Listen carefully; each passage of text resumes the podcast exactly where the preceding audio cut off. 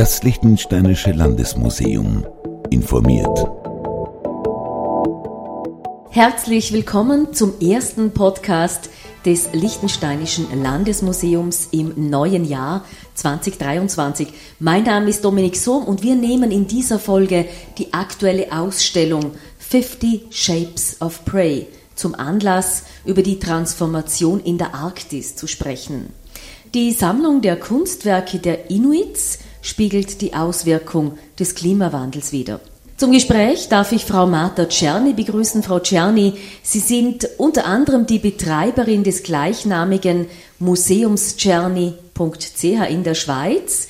Zuerst einmal Grüß Gott. Grüße. Frau Czerny, erzählen Sie doch etwas über sich selbst. Was machen Sie? Das Museum Czerny befasst sich mit der zeitgenössischen indigenen Kunst aus der Arktis, das heißt der indigenen Gegenwartskunst aus Kanada Russland, Grönland, Skandinavien und Alaska. Wir befinden uns in Bern nahe des Hauptbahnhofs. Als Direktorin und Kuratorin gestalte ich Ausstellungen in und außerhalb unseres Museums, oft auch in Zusammenarbeit mit verschiedenen Kulturinstitutionen. Momentan zum Beispiel hier im Liechtensteinischen Landesmuseum mit der Ausstellung 50 Shapes of Prey, die vom 19. Januar bis zum 7. Mai läuft. Frau Czerny, Sie sind also die Direktorin. Sie haben sich zu großen Teilen Ihres Lebens mit der Sammlung von kanadischen Kunstwerken beschäftigt und Sie kennen die Kultur der Inuits sehr gut und auch dort im Norden, da arbeiten die Bewohner mit den Materialien, die sie oft vor der Haustüre haben, oft mit Speckstein oder auch mit anderen Naturstoffen. Was fasziniert Sie denn so sehr an der für uns so fremden Arktis? Dort ist es doch bitterkalt, es ist nicht wirklich fruchtbar. Erzählen Sie uns ein bisschen darüber. Hm. Was mich am meisten fasziniert, ist, wie die Leute mit ihren harschen Umgebungen zusammenleben, diese im Alltag mit einbeziehen und vor allem auch respektieren. Aber auch das Wissen zu überleben äh, von Generation zu Generation weitergegeben wird die indigenen Völker äh, in der Arktis, nicht nur in Kanada, sondern in den ganzen zirkumpolaren Regionen, haben eine holistische Art zu denken und verstehen, dass jede Handlung eine andere beeinflusst. Diese holistische Denkweise möchten wir in unserer Ausstellung 50 Shapes of Prey hier in Vaduz zum Ausdruck bringen. Wenn wir an die Inuits denken, dann sehen wir immer Familien, die in Pelze gekleidet sind, Pelze von Tieren, die sie geschossen haben. Sie leben im Eis, sie wohnen in einem äh, Iglu. Ist das immer noch so oder hat sich das stark verändert? Wie darf ich mir das vorstellen? Das hat schon ein wenig geändert. Man wird ein Iglu bauen, wenn man vielleicht auf der Reise ist und ein Sturm aufkommt und müssen sie eine Unterkunft haben. Sonst leben sie in, in Häuser, ähm, wie mir, äh, ein wenig anders vielleicht gestaltet, aber das sieht man in der Ausstellung. Äh, Kleider, ja, natürlich, sie brauchen alles vom Jagd. Und deswegen haben sie die Kleider, ähm, die sie am besten passen. Und das ist normalerweise Produkte vom Jagd, ähm, Seehundfell, äh, Karibufell, äh, die sehr, sehr gut geeignet für diese Hirsche, also Klima. Mhm. Das Seehundfell, ich glaube, da gibt es auch diese speziellen Schuhe, diese äh, wo kein Wasser durchgeht, oder? Das stimmt, ja. Seehundfell ist wasserdicht und es ist äh, die jüngere Frauen, sie finden, dass die Comics viel besser als Ugg-Boots äh, für sich geeignet sind. So sie sie fangen an, äh, nicht fangen jetzt an, aber sie haben schon lang angefangen, wieder zurück zu Comics zu gehen. In der Ausstellung 50 Shapes of Prey da wird das strategische Brettspiel Schach benutzt, um so die komplexen Zusammenhänge der Veränderungen der Erde aufzuzeigen. Also 32 Figuren befinden sich da auf dem Brett. Das heißt, hier treffen Herrscher aufeinander, die Luft, Land und Wasser sichtbar machen. Wer sind denn diese Herrschenden und äh, was machen sie in ihrer Ausstellung so spannend? Es geht ja um Naturalix-Reich. In der nordischen indigenen Mythologie gibt es verschiedene wichtige spirituelle Wesen, die die Welt in Ordnung und Gleichgewicht halten. Dazu gehören natürlich und Sedna, die im Schachspiel als König und Königin ähm, beziehungsweise Dame einander gegenübergestellt sind. Natürlich wird oft als Vogel, äh, Karabu und Mensch dargestellt. Seine Mitfiguren auf dem Schachbrett sind deshalb Wesen aus der Luft und vom Land.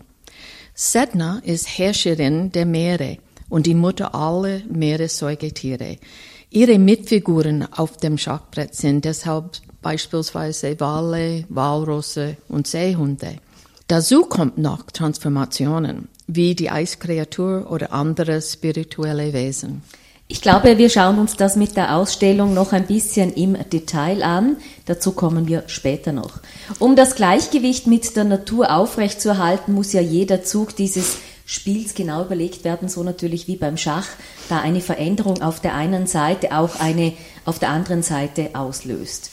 Sind Sie Gegner oder versuchen Sie gemeinsam eine Lösung zu finden? Vermittler, Schamane Mirsus Nehum, siebter Sohn von Numturum, steht zum Beispiel im Zentrum mit seinem eisernen Pferd auf seiner Trommel und einem Feuervogel auf seiner Brust. Gleichzeitig zeigen 16 Bilder von Jugendlichen aus der Arktis diesen Wandel der Natur von der Vergangenheit bis zur Gegenwart und dazu kommt als 50. Figur der Besucher oder die Besucherin selbst, der dann diese Veränderungen antreibt. Der Besucher ist also ein Teil der Ausstellung und wenn er das Spielfeld betritt, also die Ausstellung, dann kann er einen Bezug auf den Klimawandel nehmen. Ja, damit die Welt und insbesondere das Klima in Ordnung und im Gleichgewicht bleibt, müssen natürlich und Sedna zusammenarbeiten. Dies können sie aber nicht alleine, sondern sie brauchen die Unterstützung aller ihrer Mitspieler. Eine wichtige, wenn nicht die wichtigste Figur in diesem Schachspiel ist der Besucher oder die Besucherin. Denn es ist vor allem der Mensch, der einen positiven Einfluss auf, den Klimawandel haben kann. Forscherinnen und Forscher können uns auf den Klimawandel und die Zusammenhänge aufmerksam machen. Aber wie die Ausstellung Fifty Shapes of Prey versucht aufzuzeigen, sind es vor allem wir Menschen, die Besucherinnen und der Besucher, die gemeinsam handeln müssen, um dem Klimawandel entgegenzuwirken. Das heißt, mit dieser Ausstellung wird auch Aufklärungsarbeit geleistet.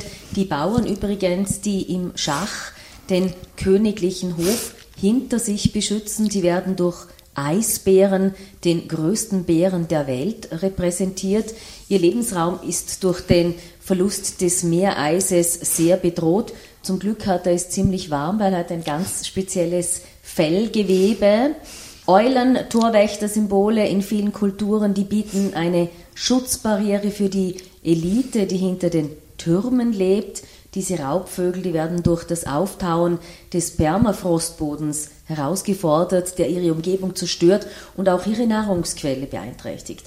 Anstelle der Springer symbolisieren hier die Moschusochsen eine Wärme- und Nahrungsquelle, den Sieg durch das Überwinden von Herausforderungen, aber ihre Umgebung ist durch eine wärmende Temperatur verwundbar geworden. So ist die Ausstellung aufgebaut. Es gibt aber noch mehr Figuren auf dem Brett, zum Beispiel die Dame und der König. Äh, Frau Czerny, was können Sie uns über diese beiden Figuren berichten? In Natürlichsreich ist natürlich selbst der König. Er ist nicht sehr beweglich, aber mit seinen Eigenschaften von Luft und vom Land hat er eine gute Übersicht der klimatischen Herausforderungen, die mit seinen Mitspielen inklusive der Ausstellungsbesucher angegangen werden muss. An der Seite steht der Adler als Dame. Der Adler ist König bzw. Königin der Vögel und Lüfte, der mit einem außerordentlichen Sehvermögen aus dem Himmel kommt. Er gilt in viele verschiedene Kulturen als Vorbote. In Sednas Reich ist Sedna selbst die Dame. Als Figur im Schach ist die Dame viel beweglicher als der König. Sedna braucht diese Beweglichkeit, um die vielen klimatischen Herausforderungen zu meistern und mit dem Mitspielen gemeinsame Lösungen zu finden. Auf Sednes Seite ist der König der männliche Narwal mit Kind. Er versucht, die jüngere Generation vor Gefahren wie des Klimawandels zu schützen und diese auch der Lösungsfindungen mit einzubeziehen. Jetzt haben wir sehr viel über die, über die Sage gesprochen, über diese Bedeutung des äh, strategischen Brettspiels Schach. Was ich schon noch gerne wissen möchte, ist, wie sind Sie zu diesem Titel gekommen? Wie haben Sie es geschafft, das Schach mit der Ausstellung zu verbinden? War das Ihre Idee?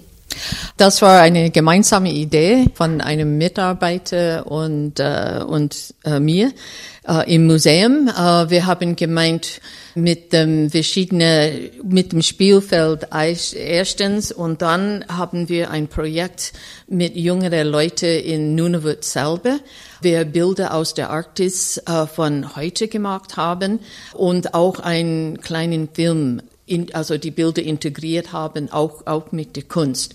Uh, so wir haben, ja, man, man kennt den Film, Fifty Shapes, uh, und dann haben wir gemeint, ein Spiel mit Worten machen wir Fifty Shapes of Prey.